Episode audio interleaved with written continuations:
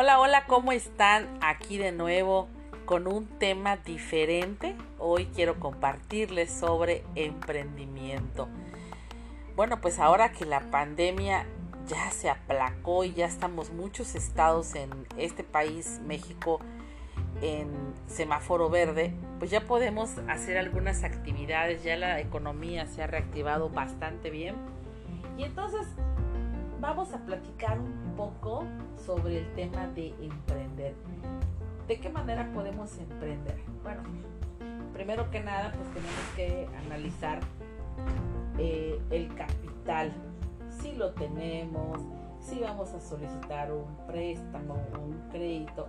Una vez que tengamos solucionado este tema del recurso económico, pues bueno, vamos a enfocarnos a cuál va a ser el producto o el servicio que vamos a, manejar. Y aquí es muy importante que hagamos un análisis de las cosas porque si alguien me está ofreciendo, por ejemplo, eh, vender una línea de cosméticos, es muy importante que yo tenga un plan de negocios, algo que esté estructurado y sustentado para poder hacer las cosas.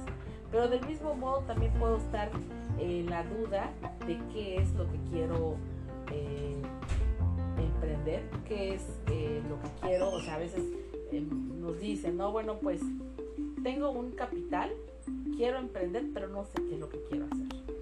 Y aquí son dos panoramas muy diferentes, pero ambos van a necesitar tener un plan de negocios. Ambos van a necesitar una estructura para poder saber cómo dirigirnos qué decisión vamos a tomar.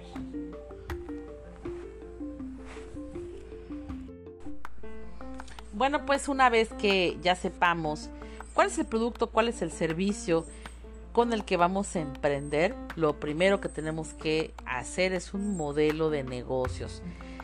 ¿De qué se compone este modelo de negocios? Bueno, tenemos que definir quiénes son nuestros clientes, hay que segmentarlo, a qué edades va dirigido, si es para niños, si es para adolescentes, si es para adultos, si es para toda la familia.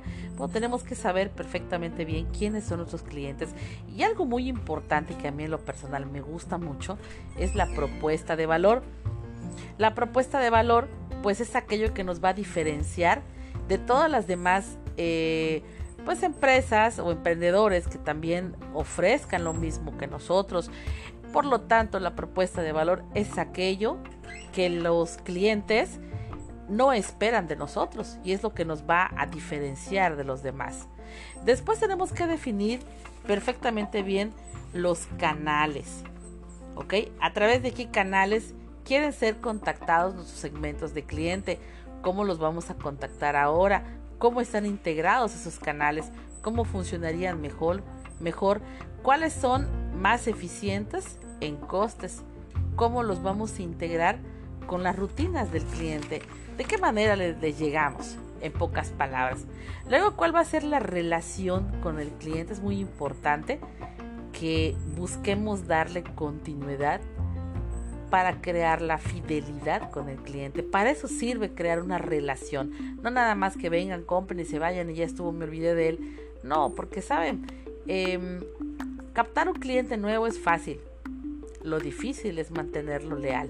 Y es para ello que tenemos que trabajar en esa relación. ¿Cómo la vamos a establecer? Yo recuerdo que hace algunos años fui a una tienda en una plaza y me pidieron mi número de teléfono francamente en ese momento no pasó por mi mente que me fueran a agregar a un... No era un grupo de WhatsApp, era un grupo de difusión. La verdad es que eso de los grupos de WhatsApp es muy molesto. Y entonces cada que ellos recibían eh, pues ciertas tallas, ciertas cosas que uno busca, te mandan un mensajito. Y eso sí me gustó.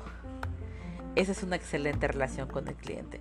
Luego tenemos que hablar, tenemos que definir y en ese modelo de, de negocios tenemos que em, tener muy claro cuáles, cuáles van a ser las fuentes de ingresos, ¿ok?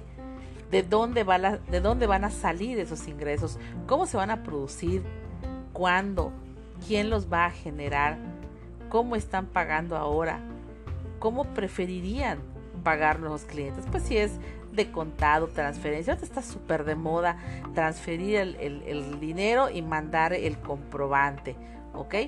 Eso es algo súper importante. ¿Cómo, cómo, cómo la vamos a definir?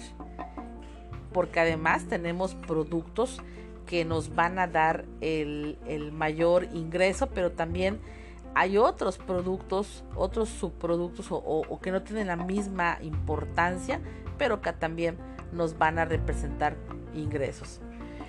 Eh, otro, otro tema importante que debe de contener el modelo de negocios son los recursos clave. ¿Ok?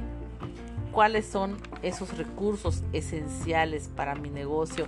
¿Cuáles son las actividades clave? ¿Qué actividades son claves para, para que el negocio funcione? También es importante hablar de socios clave. Por ejemplo, puedo hacer alianzas, puedo de alguna manera eh, establecer qué actividades clave realizan los socios. ¿Ok? Si nos vamos a asociar. Por ejemplo, yo puedo ser una cafetería y puedo asociarme con alguien que venda pan. Y ese, esa persona que me va a surtir el pan dulce va a ser un socio. ¿Ok? Y otra y última, eh, último punto para, para concluir con el modelo de negocios es la estructura de costos. ¿Cuáles son los costos más importantes? ¿Cuáles son los recursos clave más costosos? ¿Cuáles son las actividades con mayores costos? Y entonces tenemos que definir esa estructura de costos. Por favor, si tienes alguna duda, házmelo a saber a través del Facebook o del Instagram. Y te comento que me puedes encontrar en Facebook como rosana.consultores y en Instagram de la misma manera como Rosana Ayala Consultores. Te mando un saludo muy fuertote y un abrazote muy fuertote y espero que estés pasando un poquito eh, tranquilo este calor porque de verdad que está casi casi infernal. Te mando un abrazo. Chao.